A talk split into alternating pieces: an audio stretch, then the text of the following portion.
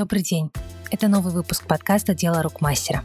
Мы с брендом L'Oréal Professionnel возвращаемся к вещанию и новым эпизодам. Будем снова знакомиться с честными историями владельцев салонов, лидеров мнений, исследователей моды, бьюти-экспертов, настоящих мастеров своего дела. В финале каждой истории вас будет ждать список книг, фильмов и интервью, которые повлияли на наших героев. Обязательно слушайте до конца. Меня зовут Виктория Малахова, я журналист, и я буду вашим проводником в этих диалогах о красоте, силе, страхах и вдохновении. Наш новый гость Никита Медов. Никита Медов – основатель и консультант Этика School, специалист в вопросах сервиса и корпоративной культуры, постоянный партнер L'Oréal Professionnel с 2013 года. Благодаря профессиональному образованию и многолетнему опыту в сервисе один из ведущих экспертов по обучению специалистов салонов красоты – как разговаривать с клиентом и всегда ли он прав, из чего складывается приятная атмосфера в салоне и какой он идеальный салон красоты, как формируется доверие к мастеру. Именно об этом наш эпизод, который мы записывали несколько месяцев назад. Приятного прослушивания.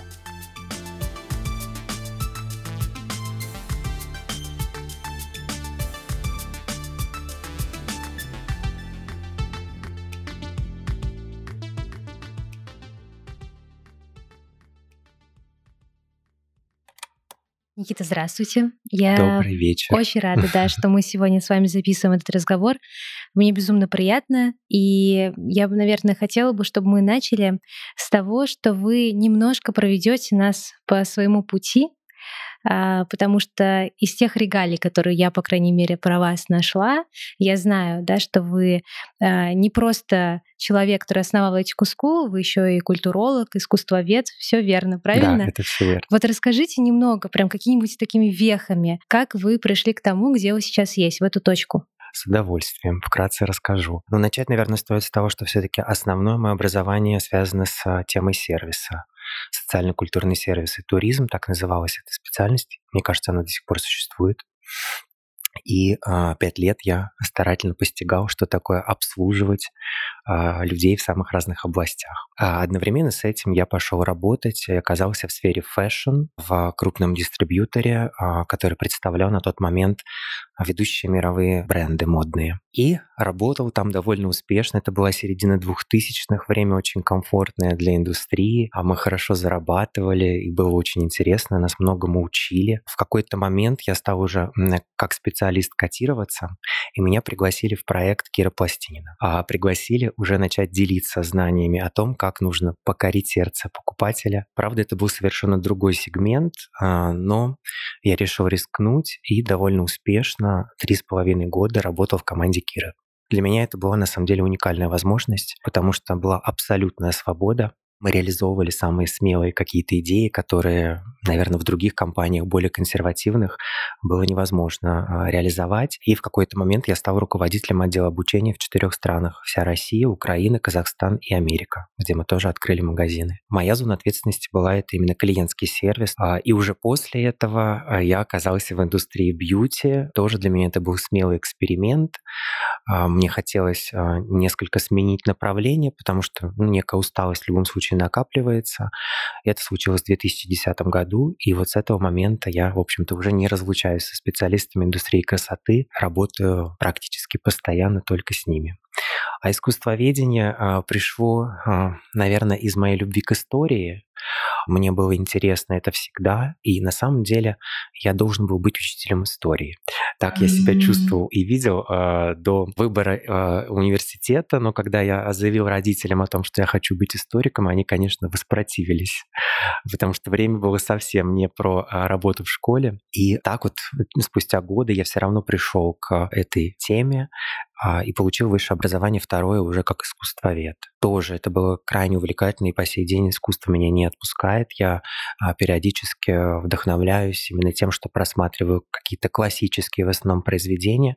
Современное искусство я понимаю меньше, а, но жизнь моя теперь уже связана с этим тоже основательно. И так или иначе в работе со специалистами индустрии красоты периодически этих тем тоже касаюсь. Мы к вдохновению обязательно вернемся. Да, да. А, вот если мы сейчас представим идеальный салон красоты, если мы говорим про бьюти-индустрию, вы можете прямо словами нарисовать, а, описать его, как это может выглядеть? А, дело в том, что это всегда очень разный идеальный салон, потому что а, любой салон а, должен быть ориентирован на свою аудиторию.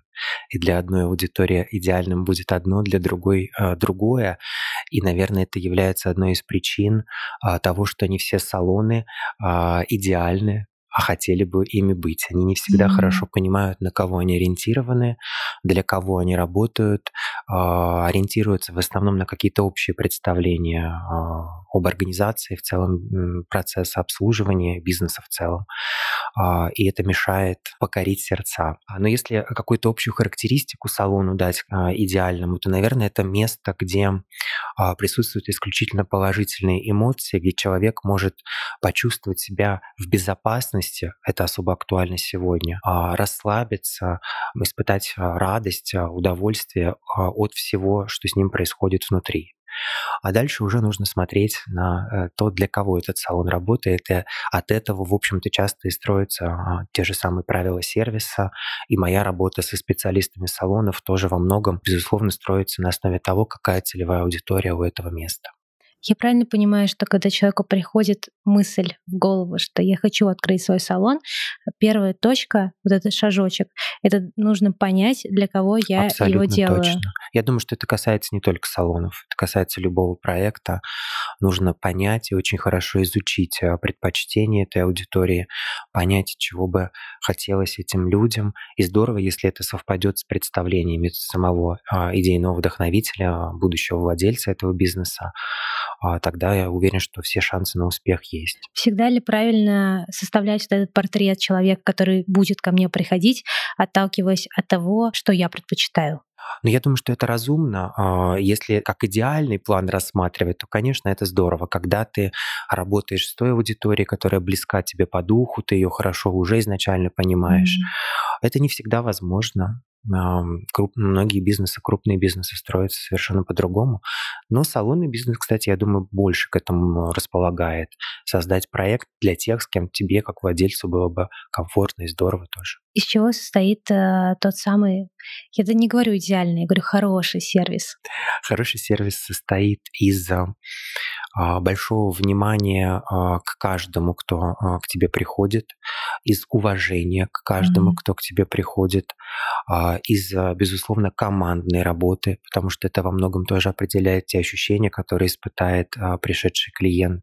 Ну, может быть, это прозвучит пафосно, но он, безусловно, зависит от любви к своей профессии, от того, насколько человек чувствует себя органично в том, чем он занимается. И тогда, в общем-то, Опять же, каждый, кто с ним будет встречаться, будет иметь шанс почувствовать себя замечательно, просто соприкасаясь а, с ним. У меня есть несколько знакомых, у которых есть свои салоны или которые работают в этой индустрии.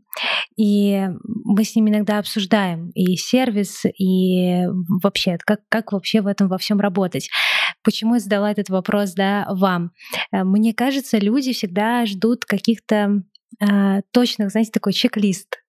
Чай, условно, да, там шампанское, чай, а, не знаю, приветствие администратора и так далее. Но вот вы называете вещи, которые, наверное, практически пощупать никак нельзя. Это нужно только чувствовать. Я могу сейчас сказать страшную вещь, что иногда может отсутствовать чай и быть, может быть, даже не самый современный комфортный интерьер, mm. но а, клиент туда придет и будет туда возвращаться бесконечно часто. Все зависит от людей. Как владельцу бизнеса привить вот эту любовь и свет, который потом его мастера и администратор будут нести? Через личный пример в первую очередь, и именно этим и сложна работа руководителя в салоне красоты, а, потому что частое и основное, наверное, пожелание к сотрудникам — это быть в особом состоянии позитива, в особом настроении, в уважении, опять же, к а, тому, кто к тебе приходит. И а, если руководитель не придерживается этих принципов в отношении к специалистам, то вряд ли они будут иметь возможность а, придерживаться этих принципов в отношении к клиенту. Поэтому, безусловно, на руководителя ложится ответственность быть примером в общении, в уважении, в отношении к профессии, в дисциплине дисциплине. И а, если все это в руководителе есть, то его команда, во-первых, подбирается уже и э, остается с ним э, именно та группа людей, которые разделяют эти принципы и хотят а, ориентироваться на них, остальные не задерживаются. Ну и дальше это уже культивируется и транслируется. А что сразу убивает это ощущение безопасности и расслабления? А ощущение безопасности, наверное, в первую очередь разбивается, когда э, клиент видит, что с ним, э, если общается, то общается один а все остальные проявляют равнодушие. Mm. Это уже человеку а, создает некий дискомфорт, даже если он, очевидно, не понимает, в чем причина, но видит, что а, с ним на одной волне специалист, который обслуживает его, все остальные занимаются сугубо своими делами. Это такие общечеловеческие, наверное, какие-то принципы определения безопасного пространства для себя, поэтому командная работа некое единодушие а, – это очень важный момент в работе салона красоты и, наверное, других бизнесов, где нужно а, сформировать а, особо доверительные отношения и позволить человеку довериться и эмоционально, и физически. Это удивительно. Я никогда в жизни не формулировала это так, но у меня сразу в голове воспоминания, как я была в каких-то местах, да, пространствах. У меня даже лица конкретные перед глазами. Я помню, как со мной разговаривает мастер, напротив которого я сижу, но как абсолютно все вокруг равнодушной стеной проходят мимо. И вот только сейчас, когда вы это сказали, я поняла, вот оно в чем было дело, но тогда я вообще это не осознавала. На самом деле я тоже пришел к этому далеко не сразу. А, так как я постоянно провожу время в салонах красоты, а работая со специалистами, и иногда салоны продолжают работу с клиентами, то есть частью команды мы занимаемся, часть команды продолжает обслуживать, и в перерывах мы оказываемся в пространстве, где присутствует клиент, это всегда очень хорошо видно. Но сейчас я уже знаю и смотрю mm-hmm. на это. А, а раньше я не обращал на это внимания, и, может быть, мои первые семинары были больше ориентированы на развитие коммуникативных навыков. Такие довольно распространенные, популярные семинары на отработку различных типов вопросов, приемов активного слушания. Сейчас это все тоже присутствует. А, это по-прежнему нужно развивать. Но все больше и больше я говорю со специалистами именно на тему а, несколько более сложную, создание определенной культуры пространства и через себя а, привлечение уже клиента про эту безопасность. А, я это все в теории изучил, когда стал уже глубоко изучать психологию. Я понял, на что мы реагируем и какие вещи нас всех объединяют. А, здесь независимо от того, кто ты и зачем ты приходишь, все равно первично для тебя крайне важно почувствовать себя защищенным. И а, здесь, кстати, можно интересную мысль сразу озвучить. На основе того, что происходит сейчас во внешнем мире, всех тех эмоций, опасений, страхов, которые присутствуют у людей, конечно же, они выбирают те пространства и чаще даже, может быть, приходят в те пространства, где они раньше чувствовали себя в безопасности. Поэтому те салоны, которые э, создали эту культуру до того, как случился коронавирус, они только приобрели клиентов. Это абсолютно точная статистика. Я общаюсь с коллегами, я вижу, как они радуются а, тому, что к ним пришли новые клиенты, и с ними остались старые клиенты, а, только потому, что раньше они уже побеспокоились mm-hmm. о том, чтобы каждому было хорошо и чувствовали себя комфортно на их территории. И э, есть примеры отрицательные, конечно, тоже, когда бизнес был построен на других принципах, а, где цифры и коммерция были очевидно открыты для клиентов поведения специалиста. А, это совершенно не формировало какие-то доверительные отношения. Клиент приходил, потому что ему нравилось качество услуги, но не всегда нравился сам процесс с точки зрения общения, атмосферы. И когда встал вопрос, а и, может быть, потребность почувствовать себя хорошо и безопасность стала ведущей, конечно же, эти клиенты либо вообще перестали ходить, либо нашли себе место а, более комфортное. Вот у меня безопасность ассоциируется с тишиной, но я знаю пространство, где довольно шумно, тишины там добиться невозможно. Можно ли себя чувствовать безопасно в пространстве, где, не знаю, полметра от тебя шумит фен, кто-то там бегает, э, суетится? А, но безопасность действительно бывает разная, для каждого она своя, но и салоны тоже абсолютно разные. Есть салоны, где а, обслуживание происходит в индивидуальных кабинетах, в том числе и парикмахеры работают в индивидуальных кабинетах. Поэтому для клиентов, а, которые хотят подобного, подобной среды, ее для себя считают безопасной и комфортной, есть возможность э, ходить в такие места. Есть те, кто, наоборот, чувствует себя в безопасности, когда окружен единомышленниками не только в лице э, специалистов, но и клиентов со схожим образом жизни, интересами, и хочет видеть, как они общаются и себя показывать, и для него это безопасная среда, понятная и хорошо ему знакомая. Поэтому здесь, опять все зависит от индивидуальных э, представлений клиента, о том, что для него наилучший салон, наилучший сервис. Но а, первично все-таки безопасность это а, про доверительные отношения, которые могут быть сформированы в любом пространстве. И когда мы ходим по торговому центру, мы точно так же куда-то заходим, mm-hmm. что-то, какие-то места проходим мимо. А, даже если мы целенаправленно шли в какой-то магазин, вдруг в последний момент, подходя к нему, мы а, идем в другую сторону неожиданно для себя и думаем, что зайдем потом. И вдруг мы решили попить кофе. И не, нет объяснения очевидного, а на самом деле, конечно же, нас просто смутило то, что мы увидели внутри через витрину витрины. Мы не увидели того, зрением да, даже. мы не увидели того, что нас э, завлекло внутрь. И это, кстати, то, чему нас учили, когда я работал еще в люксе. Э, и когда мы э, привлекали через э, прозрачные витрины э, людей просто своим поведением, своими искренними улыбками, э, чтобы они не прошли мимо, зашли и дали нам шанс э, увлечь себя. Это тоже настоящее мастерство. Но это достигаемо. И зависит, опять же, все от внутреннего настроя и от а, твоих а, навыков а, визуальной самопрезентации. Это все тренируемые вещи. Я буквально недавно смотрела одно интервью Байера ЦУМа, и стилиста. И они обсуждали, как тяжело в наших люксовых пространствах, а, именно fashion-индустрии, найти приятное лицо, которое тебе радо и улыбается. А, я объясняю это все тем, что там а, в Европе и в Америке большая школа существует и совершенно иное отношение к профессиям и продавца, консультанта, и парикмахера. В частности, во Франции, конечно же, парикмахер значительно более уважаемая профессия, как и любая другая профессия, связанная с работой руками. А, поэтому и от клиента там иные ожидания, и другие способы работы. Мы сейчас учимся в таком режиме реального времени, хотя уже 30 лет а, существует бизнес в новых реалиях, но все равно это, видимо, совсем недостаточный срок для того, чтобы к каким-то вещам прийти а, массово. Точечно это уже есть понимание. Есть места, куда ты приходишь и чувствуешь себя великолепно. У меня у самого миллион примеров того, как я покупал а, какие-то вещи, которые, может быть, мне не особо были нужны. Но здесь уже работает профдеформация некая, когда я вижу, как специалист красиво плетет кружево а, общения, как он тебя увлекает а, и доводит тебя до мурашек. Ты понимаешь, что он делает. А, и ты уже за это ему благодарен, за то, что он так высококлассно, профессионально а, строит с тобой общение, учитывая твои какие-то индивидуальные а, состояния, эмоции, реакции, и ты только за это покупаешь, уже понимаешь, что, может быть, эта вещь не особо тебе нужна.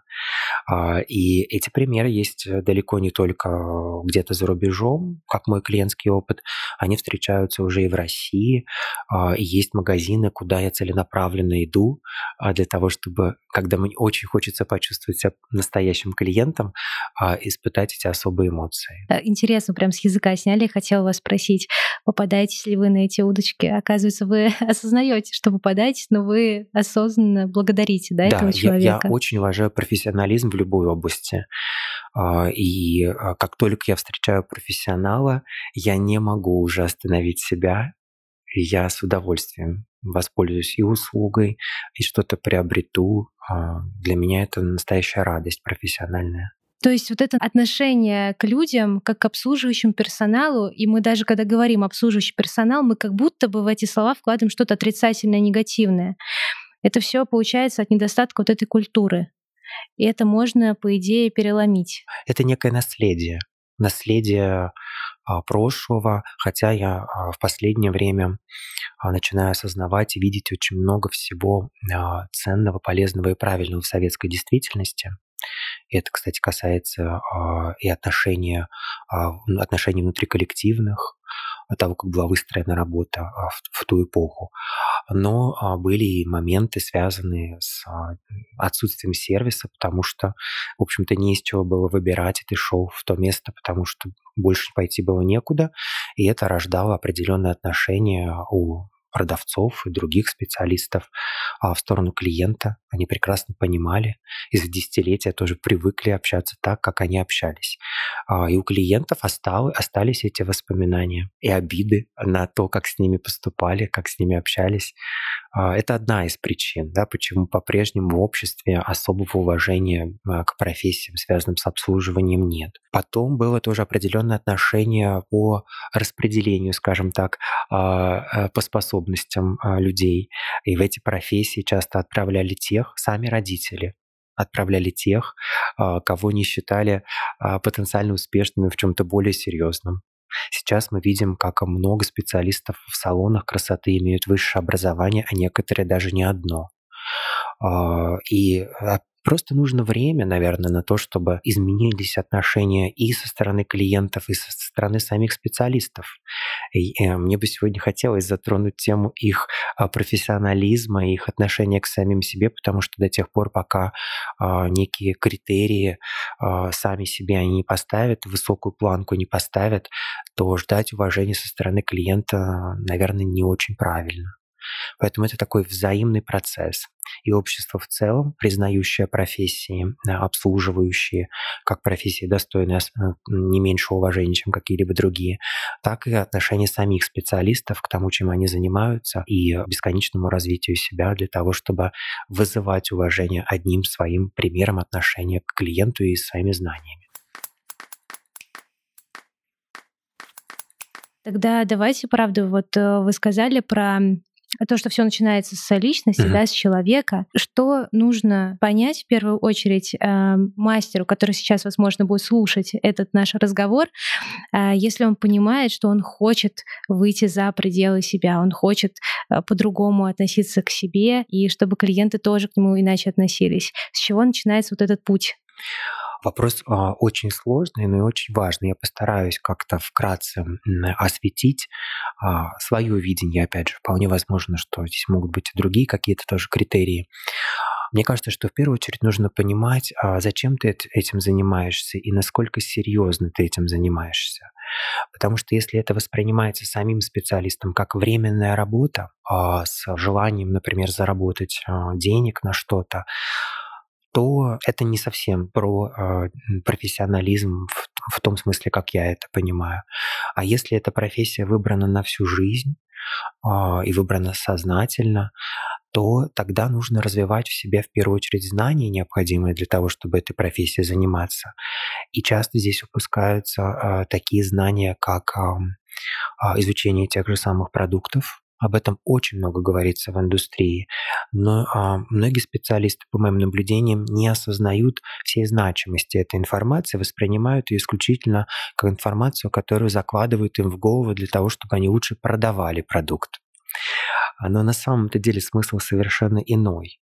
А, когда специалист рассказывает клиенту на основе его а, потребностей, а, его внешности, особенностей о чем-то, чем клиент может воспользоваться, специалист занимается самопрезентацией себя как эксперта и тем самым вызывает доверие к себе еще больше у клиента. И клиент понимает, за что он платит, почему он выбирает этого специалиста. Если клиент еще и купит что-то, ну замечательно. Тогда еще и заработать получится. Но э, вопрос все-таки я вижу здесь несколько в ином. Это возможность блеснуть знаниями, показать свою экспертность, э, показать клиенту, по сути, обывателю, что э, такое профессиональная косметика и какие это бывают продукты, какие есть э, возможности, какие есть ограничения, потому что далеко не каждый клиент захочет в этом сам разбираться и что-то изучать, и только благодаря специалисту об этом может узнать. Поэтому первое, очень важное, это досконально изучить всю ту теоретическую часть э, в профессии, касающуюся продукции э, и касающуюся, безусловно, э, техник общения. А, потому что вновь мы сталкиваемся здесь с тем, что в нашем обществе не очень хорошо развиты приемы построения диалога, индивидуализм все-таки больше процветает, а, мы, а, может быть, даже иногда хотим услышать другого, но не знаем, как в диалоге это продемонстрировать, а это тоже довольно хорошо уже изученные, описанные вещи. Поэтому вот не менее важная часть теоретическая – это именно коммуникативные какие-то знания. Ну и вслед за этим уже развивать э, внутреннюю философию, а, безоценочность в сторону других людей, потому что клиенты приходят абсолютно разные, и э, очень часто приходят а, клиенты, нуждающиеся совершенно не в услуге, а, не в работе руками. Они приходят вроде бы как на стрижку или на окрашивание, но смысл не в стрижке и не в окрашивании, а в тех ощущениях, которые они хотели бы испытать. То есть их потребность в первую очередь эмоциональная, а не физическая такая.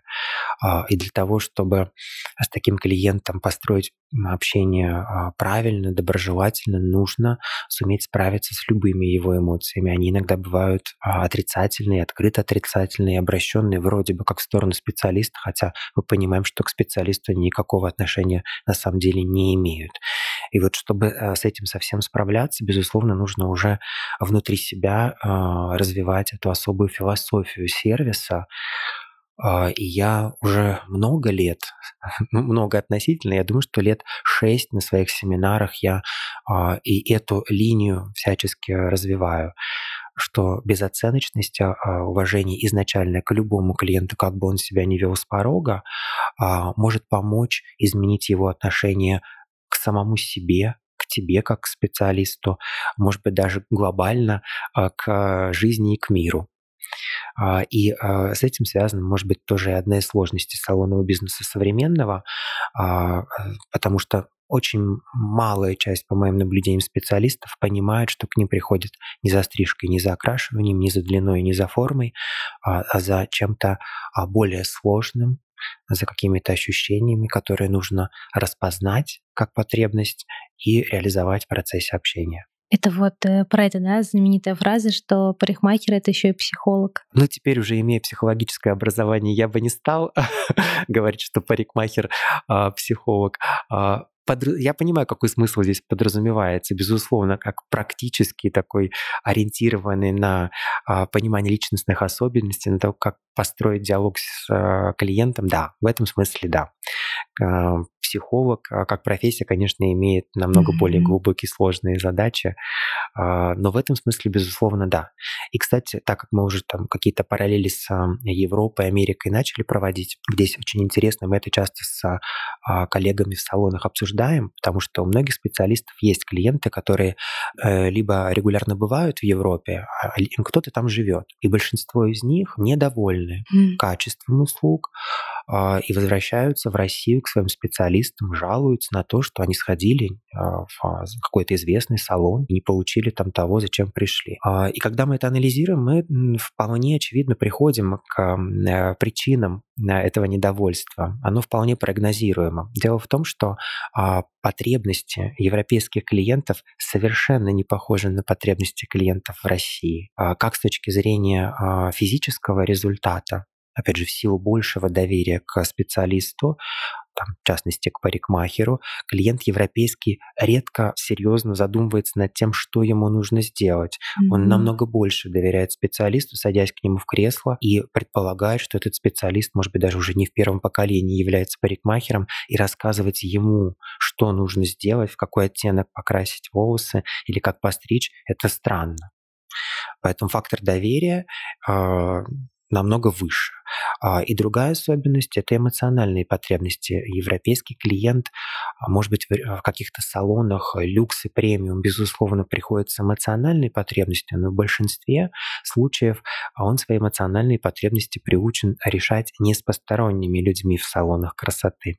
Он их решает в кругу близких людей, традиционно, садясь за общий стол с своей семьей, обсуждая там какие-то ситуации, а даже если не садиться за стол, а, все равно регулярно выходит на связь, потому что так было заведено, из поколения в поколение эти традиции сохраняются.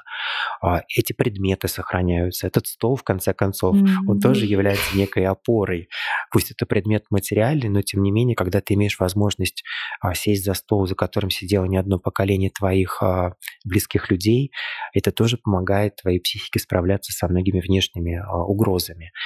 Поэтому европейский клиент не склонен к тому, чтобы затевать какие-то серьезные разговоры и, в принципе, идти с ожиданиями в салон красоты, почувствовать себя более счастливым а, и более уверенным в себе. В силу этого, а, как мне кажется, работать в салоне красоты в Европе в разы проще тебе доверяют изначально с точки зрения физических ожиданий, и от тебя не ждут ничего особенного с точки зрения процесса эмоционального какого-то контакта.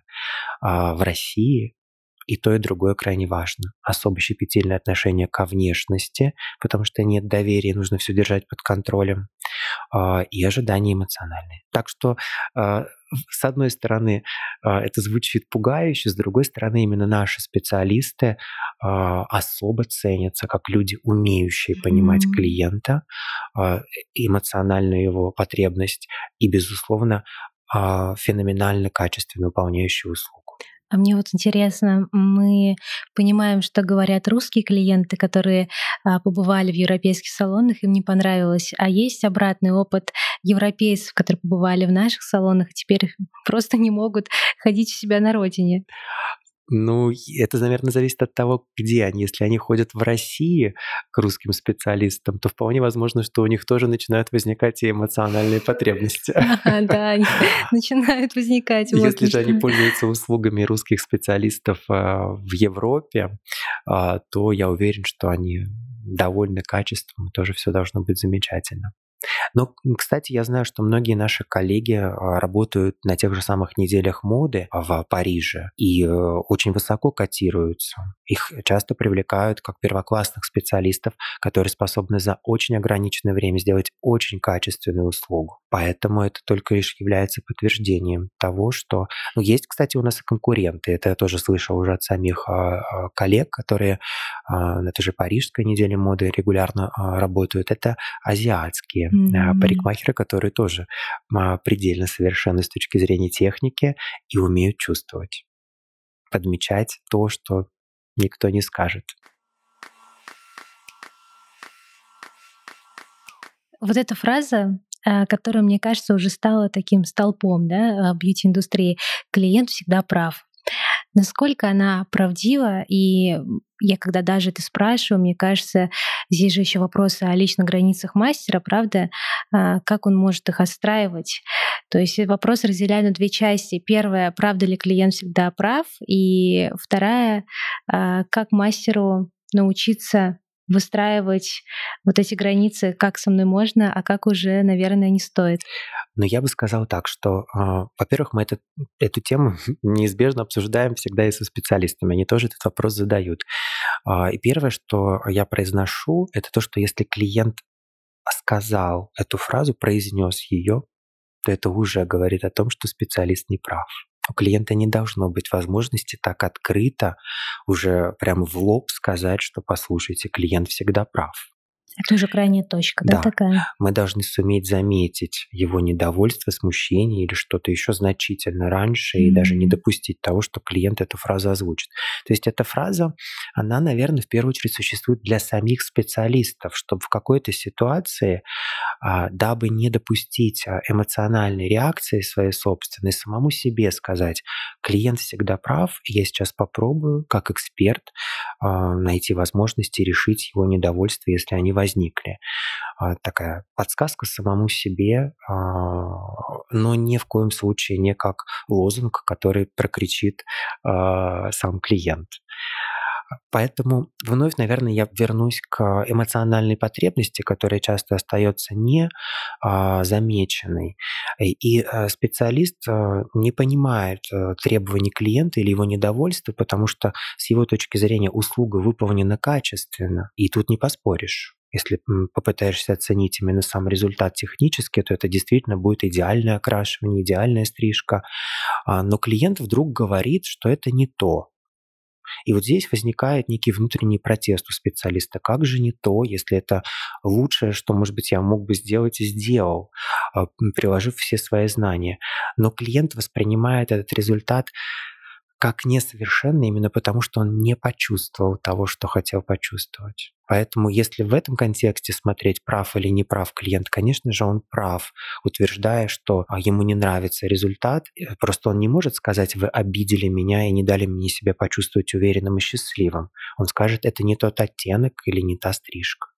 И вот здесь специалист должен действительно попытаться тогда и разобраться, это действительно претензия к качеству работы или, как показывает опыт последних лет, это э, совершенно иной смысл имеет. То есть он недоволен ощущениями, которые испытывает сейчас, когда услуга завершена. Вполне возможно, что здесь тогда будет достаточно просто извиниться за то, что не совсем услышали, неверно поняли, не так почувствовали, а, и клиенту, может быть, этого будет уже достаточно. То есть дополнительное внимание все-таки ему додать и признать, что мы не совсем должным образом а, попытались а, его услышать. А если клиент ведет себя очень громко, открыто, ярко выражает негатив, что тогда? Ну, а, безусловно, бывают э, а, разные характеры, разные личности, они встречаются везде, в салонах красоты в том числе. Мы можем отталкиваться все-таки от того, насколько это типично для клиента поведение. Если мы понимаем, что он такой по природе, то как бы мы ни пытались его ограничивать, громкость его голоса или там нецензурную брань, то вряд ли у нас это получится, и, в общем, такую задачу, наверное, стоит, не стоит перед собой ставить. Здесь, наверное, стоит другим специалистам а, объяснить своим клиентам, что это вот такая неординарная личность. Мы ее очень любим и ценим. То есть снять опасения у всех остальных присутствующих при а, подобных громогласных каких-то заявлениях о себе, а, опасения на свой личный счет, побеспокоиться об общей атмосфере. Другое дело, если это не только какие-то слова, если это уже какие-то физические проявления. Вот тут у нас есть, конечно же, возможность, я бы даже сказал, задача а, остановить клиента. Даже право, наверное, да. Да, да и четко ему сказать, что мы очень уважаем и ценим вас и просим некие правила соблюдать. А, и в крайнем случае отказать от обслуживания, если уже есть какая-то физическая, скажем так, угроза. Все, что касается а, словесных изъявлений, то я думаю, что с этим, опять же, вполне можно работать, и для этого мы развиваем коммуникативные навыки почувствовать момент, почувствовать настроение, а, где-то перевести в шутку, а, где-то как-то еще а, сказать клиенту слова, на которые он прореагирует, и ситуация будет исчерпана. Потому что научить и проучить – это абсолютно точно не та задача, которую мы перед собой ставим. Нам нужно, чтобы каждый чувствовал себя хорошо и комфортно. Если для этого человека поведение выглядит так в общественных местах, то пытаться его переучивать мы можем исключительно только своим поведением на его глазах и той культуры, которая присутствует в пространстве. И мне вспоминаются такие примеры тоже из моего личного опыта, когда какой-то клиент раз за разом, например, проходил мимо администратора, сразу шел в кресло, даже не здороваясь с администратором, не замечая его. Но при этом не мог не видеть, как остальные попадают в кресло к своим специалистам. И через какое-то время он сам стал задерживаться в гостевой зоне. То есть ему нужно было время на то, чтобы увидеть, осознать и понять, что он упускает дополнительное внимание э, и воспользоваться этой возможностью. Опять же, это легко объяснимо тем опытом, который у каждого есть. Может быть, этот человек никогда и не встречал подобного сервиса и руководствуется тем правилом, которое изучил раньше, ходя в другое место. В общем, в каждом виде человека. Да, вот это вот мне очень нравится фраза.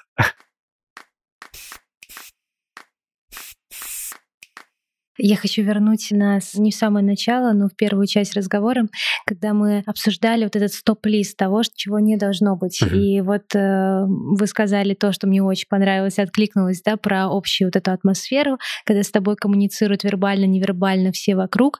Э, я вспомню отрицательный пример э, в своей жизни, когда я сидела в салоне и слышала, как э, мастер с другим мастером обсуждает, что они закажут на обед. И это, конечно, вот просто в момент разрушило, да, все это ощущение. Какие еще есть пункты этого стоп-листа? Здесь, а, на самом деле, довольно просто этот список составлять. Каждый специалист может себе его составить легко сам.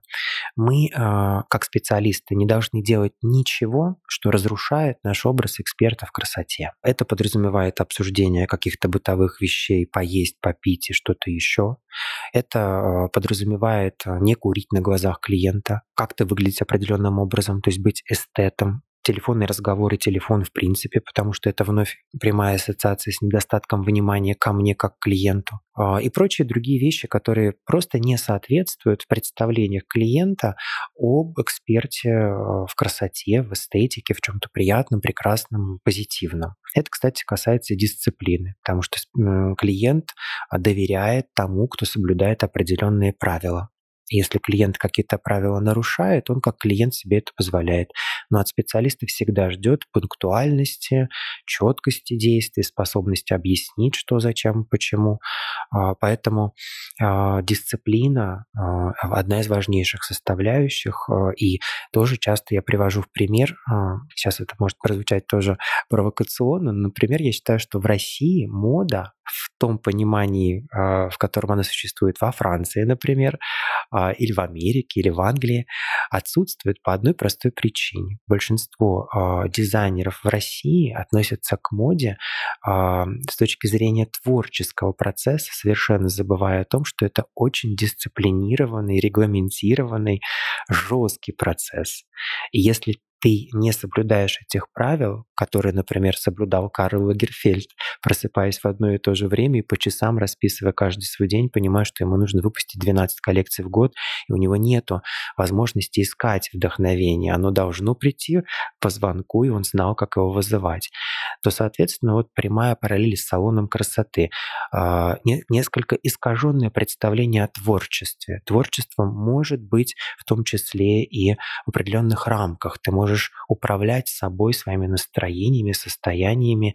А, и, может быть, наверное, самый а, очевидный пример — это театр где ты не можешь не прийти а, на спектакль как артист, потому что без тебя он не состоится. Ты не можешь на него опоздать, ты не можешь не прийти на репетицию. Так, у меня есть еще опыт учебы в а, Щепкинском театральном училище. А я об этом говорю не понаслышке, а вот четко прожив тоже mm-hmm. в качестве ученика, что такое муштра и вырабатывание железной дисциплины у любого профессионального актера. А, поэтому а, творческая профессия это все-таки профессия, которая живет по определенным правилам а, и соблюдает дисциплину железную. Про этику еще вопрос. Когда мастер позволяет себе сказать, эм, оценить внешность клиента. Он это делает с профессиональной точки зрения, потому что у него четко набитый взгляд. Э, косметолог сказал, что какая-то у вас очень сильная пигментация. Э, может быть, э, парикмахер сказал, что, возможно, вам стоит сделать уход, у вас секущиеся кончики. Ну и, в общем, вот, вот это вот все. А для клиента, наверное, это неприятно. Не для всех. Насколько может мастер это говорить? Или тут опять же мы упираемся в то, что нужно угадать, готов ли клиент это слышать. Не столько угадать, сколько узнать по его а, поведению, по его типу. Это некая технология работы с человеком. Она тоже существует, и мы собираем первичные наблюдения о клиенте, даже еще не начав с ним разговаривать, а, первые впечатления уже нам могут многое рассказать о настроении в данный момент, может быть, даже уже о типе личности что-то. А потом у нас существует э, целый этап консультации с клиентом, когда мы еще не взяли инструмент в руки, ведем с ним диалог, а после этого мы к нему впервые прикасаемся, и на основе всего этого мы уже можем делать какие-то а, более серьезные выводы. А, поэтому а, какому-то клиенту, безусловно, можно сказать и прямо, потому что мы поняли, что он сам об этом заговорил, он ждет разговора подробного и хочет получить развернутый комментарий. А, а какому-то, который, например, не уверен в себе, Мы не можем этого сказать.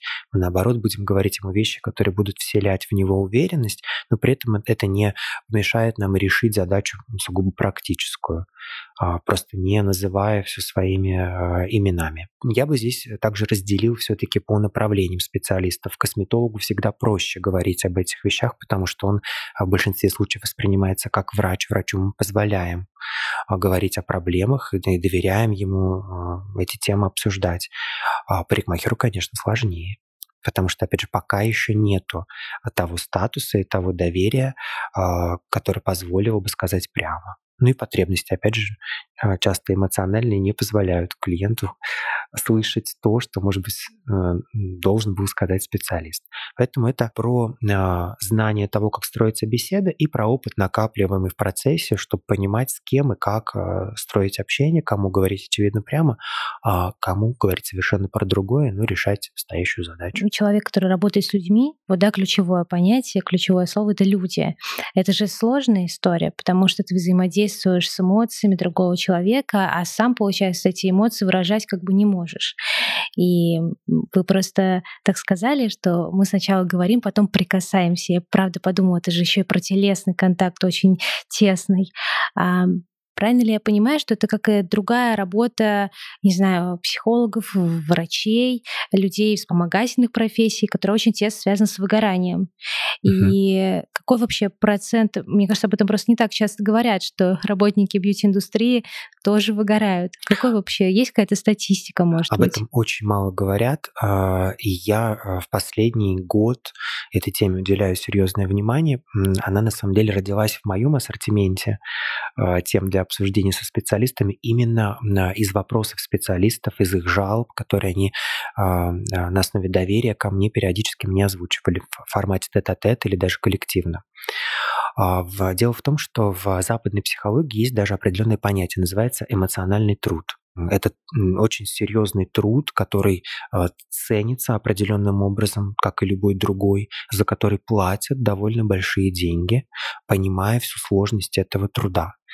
А, у нас пока нет очевидного понимания в обществе в целом того а, труда, который производит а, тот же самый сотрудник салона красоты. Не, клиент не осознает той нагрузки, может быть, он в каком-то смысле не должен, конечно, ее осознавать, но в то же самое время, может быть, это повлияло бы и на поведение клиента, и на его ожидания.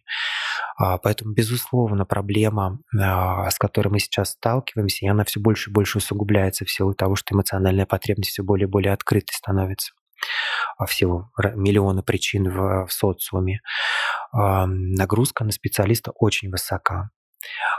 И если специалист сам еще на основе своего предыдущего опыта не выработал некие правила жизни, а, которые позволили бы ему выходить в салон и чувствовать себя там уверенно и комфортно и не страдать под натиском клиентских эмоций, то это может и довольно часто приводит к тому, что называется синдром профессионального выгорания.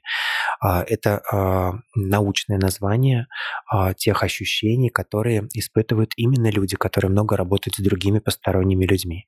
Список профессий довольно широкий. Если смотреть на статистику в целом, то номер один в списке самых часто выгорающих а, специалистов – это младший медицинский персонал. Причины тоже, если начать размышлять, они, в принципе, становятся очевидными, что это те, кто делают а, очень много, скажем так, черной работы, но благодарности Благодарность, не получают. Да. Если а, пациенты высказывают какие-то слова благодарности, они будут звучать в сторону врача, но не в сторону медсестры и медбрата. А, поэтому это а, общемировая э, статистика, это не только Россия. Номер два, и это тоже э, печальный очень факт э, в этом списке профессий, это профессия школьный учитель. А, здесь несколько иные факторы приводят к тому, что школьный учитель стал в этой статистике тоже одним из лидеров. Это давление социума и требования социума к роли педагога. А, это ответственность, которую любой профессиональный учитель сам на себя возлагает. Это какие-то проблемы в целом системы образования, организации работы учителя, там, бюрократические какие-то вещи. В общем, все это приводит к тому, что учитель не видит поддержки нигде, ни с какой стороны, из-за этого чувствует себя часто очень-очень сложно. А, ну и здесь я уже дальше рискну предположить, что на третьем месте как раз-таки сфера услуг, а, в том числе и салоны красоты, куда приходят осознанно или неосознанно с эмоциональными потребностями наши клиенты, чтобы почувствовать себя лучше, увереннее, счастливее. А, и специалисты сталкиваются с самыми разными состояниями. Поэтому предварительная подготовка себя к подобным встречам, она очень важна. Здесь э, я создал однодневный семинар, который вкратце, но тем не менее ориентирует э, на тему того, как нужно о себе беспокоиться, заботиться, чтобы в эти состояния не попадать, а если уже попал, какими инструментами можно себя э, излечить. Но сразу же есть ряд оговорок, что, например, э, синдром выгорания не лечится быстро. Это очень долгий процесс восстановления себя, возвращения себя а, в какое-то комфортное состояние. Этим нужно заниматься регулярно. Это не а, раз от раза. Как такие общие, может быть, рекомендации для специалистов, которые будут нас слушать, а, это все-таки возможность для себя в свои выходные дни давать mm-hmm. себе возможность полного эмоционального восстановления. То есть не загружать себя решением бытовых вопросов, которые, безусловно, есть в жизни каждого, но понимая, что клиент ждет а, эмоциональной поддержки, давать ее самому себе через какие-то интересы, увлечения, хобби, а, через то, что делает самого специалиста счастливым, довольным, отдохнувшим. А, многие об этом не думают, соответственно, не восстанавливаются эмоционально, а задача а, отдавать она стоит всегда, и клиент ее будет ставить бесконечно. Поэтому работать с эмоциональной потребностью в салоне невозможно, если ты не восполняешься в свои выходные дни. Этот вопрос, на самом деле, с двух сторон нужно было бы решать. И я тоже mm-hmm. надеюсь, что осознанность будет сейчас повышаться. А, первая сторона – это руководитель который тоже должен понимать, какая задача стоит перед каждым специалистом и создать для него условия, в которых он сможет на эмоциональные потребности клиентов отвечать. Это определенный график, это возможности для отдыха в течение дня, это определенным образом сформированная запись, это невозможность работать по 12-14 часов в день, потому что ни один человек не выдержит в течение такого долгого времени нагрузки. А, то есть это а, и какая-то просто среда рабочая, в которой существует человек перед которым стоит задача с эмоциональными потребностями работать. А, и уже вторая сторона – это забота самого специалиста о себе. Вот если и со стороны руководителя, и со стороны специалиста будут определенные действия предприниматься, то вполне возможно жить без всяких синдромов выгорания а, и быть счастливым, а, и делать клиентов счастливыми. Но вопрос на повестке дня. Это действительно одна из самых актуальных тем, которая в обществе в целом уже привлекла масштабное внимание, mm-hmm. потому что синдром выгорания это один из тех синдромов, одно из тех явлений, ощущений, которые сейчас многие испытывают. Сюда же можно отнести хроническую усталость, э, стресс и прочие другие реакции нашей психики на те нагрузки, которые происходят. А, мы просто сужаем все до синдрома профессионального выгорания, так и говорим про профессиональную деятельность. Мне бы, конечно, очень хотелось, чтобы это услышали те, кто владеет бизнесом, не только мастера, потому что это важно, да, что все начинается от того, кто ведет за собой команду. Я могу сказать, что а, в России существуют салоны красоты, где специалисты работают 8-часовой рабочий день. Кто-то выходит с утра, кто-то выходит а, во вторую часть дня, а, где существует комфортное пространство, где специалист может спокойно отдохнуть, а, то есть это не маленькая комната, а все-таки место, где можно побыть а, в тишине и восстановиться а, от какого-то активного общения с клиентом. Это какие-то другие комфортные условия, в целом заботливое отношение со стороны руководителя к специалисту с пониманием того, что перед специалистом стоит очень сложная задача работать не только руками, но еще и с эмоциональной потребностью клиента. Эту тему можно развивать. На самом деле здесь есть еще перспектива, в том числе для себя я ее вижу, с точки зрения дальнейшего какого-то обучения специалистов. Например, все больше и больше э, в психологии звучит тема того, что все-таки а, роль обслуживающего – это роль, это не ты настоящий, это некая маска, которую ты на себя осознанно надеваешь, но ты не играешь эту роль, ты ее проживаешь, Ты искренне общаешься с клиентом, но ты все равно отдаешь себе отчет в том, что ты надеваешь маску, и тебе намного комфортнее, ты более защищенно себя чувствуешь в процессе взаимодействия с посторонним человеком. Это тоже некие техники, и здесь в основе неизменно лежит система а, Константина Сергеевича Станиславского, который Я как раз и хотела сказать, что это прям актерская история, да. И в, э, сейчас все больше и больше я встречаю а, различных психологических исследований. Мне эта тема крайне интересна самому, в том числе, кстати, в контексте моей роли и моей задачи, потому что я тоже очень много общаюсь, много езжу, и это тоже определенная нагрузка эмоциональная. Поэтому я изучаю этот вопрос, и э, у Станиславского мы можем многому учиться, хотя он говорил про театр, и сугубо про театр, никакие другие области его не интересовали.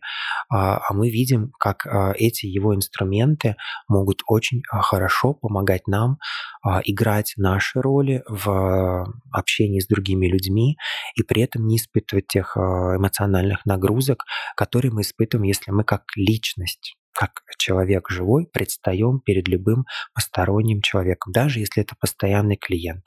Потому что все равно клиент хочет видеть определенный образ, когда мы понимаем, какой образ он хочет видеть, мы можем себе его присвоить и очень органично в этом образе существовать.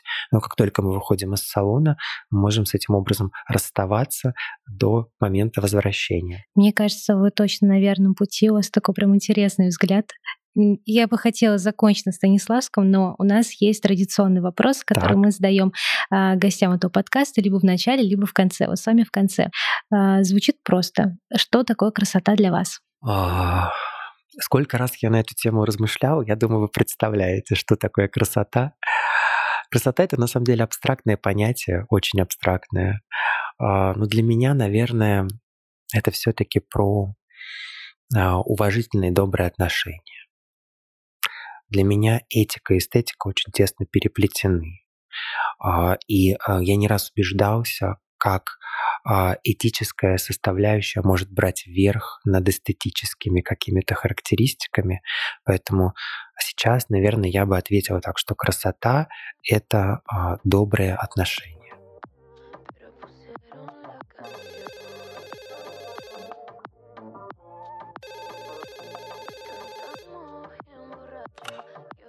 здравствуйте. У нас есть еще одна небольшая традиция. Каждому герою подкаста мы задаем дополнительные вопросы.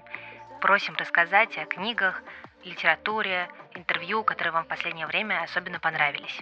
Давайте начнем с кино.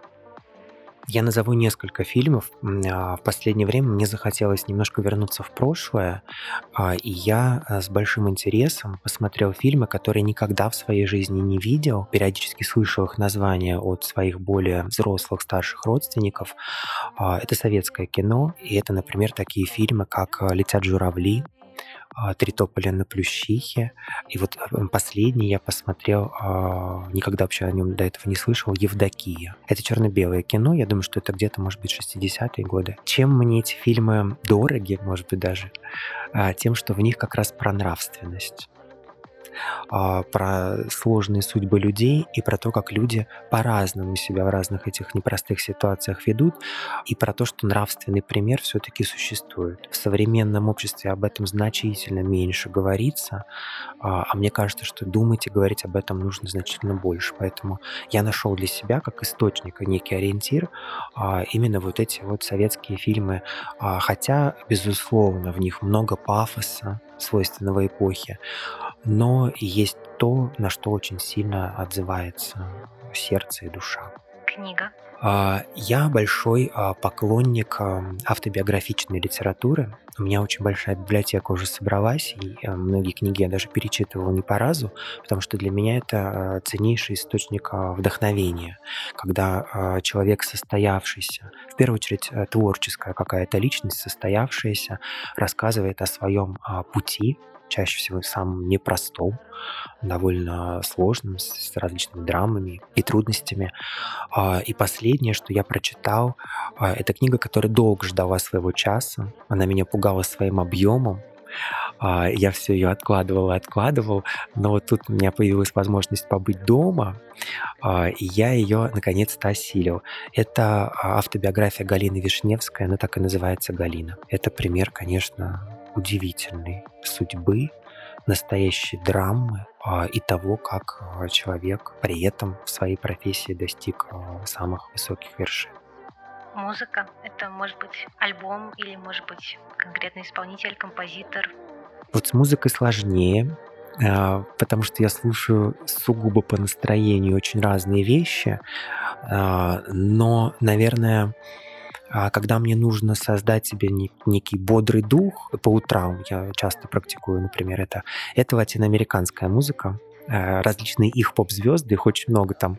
А мы о большинстве из них даже не знаем и не ведаем, а они являются кумирами для миллионов в Латинской Америке. И я очень люблю Приложение сейчас дает возможность э, нажмешь на одного исполнителя, тебе сразу куча других а, откроется. И а, поэтому я вот себя вдохновляю именно этими ритмами, а, пропитанными солнцем, страстями, конечно же, там через слово звучит слово «любовь», и меня это вдохновляет. А так это может быть на самом деле и классическая музыка, мне нравятся какие-то композиторы французские, например, Дебюсси, из русских композиторов мне очень нравится Мусоргский, но его я люблю слушать в опере. Это тоже особое ощущение, и по возможности тем, кто живет в городах, где а, оперный театр а, доступен, а, если вы в афише будете видеть название опер Борис Годунов или Хованщина, обязательно стоит идти, потому что это а, особое ощущение, ни с чем не сравнимые эмоции. Ну и, конечно же, поп-музыку. Тут уж я не буду особо э, как-то строить из себя э, поклонника исключительно классики и чего-то возвышенного. Это может быть совершенно какая-то популярная музыка сегодняшнего дня, которую я тоже слушаю регулярно. Э, знакомство. А, Наверное, основные мои знакомства – это все-таки знакомства со специалистами в а, рамках семинаров. Не могу сказать, что я очень открытый человек, много общаюсь где-то с кем-то случайно. А, в силу того, что я много общаюсь по работе, я стараюсь в свое свободное время уединяться и пребывать в каком-то узком кругу. Но мне все чаще и чаще встречаются в салонах красоты специалисты, представители юного поколения, я бы даже сказал, те, кому 19-20 лет. А, и вот знакомство с ними меня а, в последнее время не раз впечатляли и поражали, а, и вдохновляли. Потому что я все-таки вижу, что это поколение — это не те герои сегодняшнего дня, которых мы часто видим в соцсетях, и которые ограничены в своих представлениях о мире, а это совершенно удивительные ребята и девушки, которые очень много знают и очень необычно мыслят. Ну, мои знакомства сейчас, наверное, самые яркие это а, они, представители а, современного последнего поколения и те, от кого зависит наше будущее. Так, ну и напоследок это интервью, может быть, которое послушали, посмотрели, или лекции? Вот интервью я смотрю очень много, потому что для меня это одна из возможностей проникать в психологию героя. А, и в дальнейшем уже это как-то в а, своей практике общения с людьми применять. А, я очень люблю разных интервьюеров, смотрю разные каналы. Когда мне хочется чего-то высокого, то, конечно же, это канал Николая Солодникова «Еще не Познер». Я признаюсь честно, что большая часть героев, которых он приглашает, мне не были известны до просмотра интервью с ними, но а, это дает мне возможность после интервью на неделю так уж точно а, обеспечить себе просмотр различных каких-то других уже фильмов, прослушивание музыки. А, и, кстати, о классической музыке я очень много узнаю именно а, из этих а, роликов.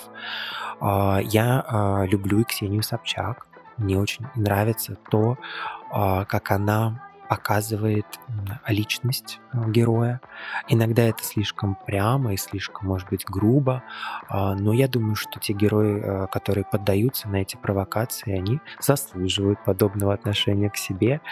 А, и иной раз нужно показать а, всем, кто есть кто. А, не все ее интервью мне а, симпатичны а, и близки, но иногда есть довольно любопытные персонажи. Ну и самый эмпатичный интервьюер, на мой взгляд, это Надежда Стрелец. У нее тоже есть интересные персонажи. И мне очень нравится, как тонко она и бережно выстраивает свой диалог и тоже раскрывает при этом а, личность того, с кем общается. Поэтому интервью самые разные герои, может быть, даже больше ведущие. То, как они делают свою работу, и э, все это очень по-разному и очень увлекательно. Спасибо большое. Спасибо.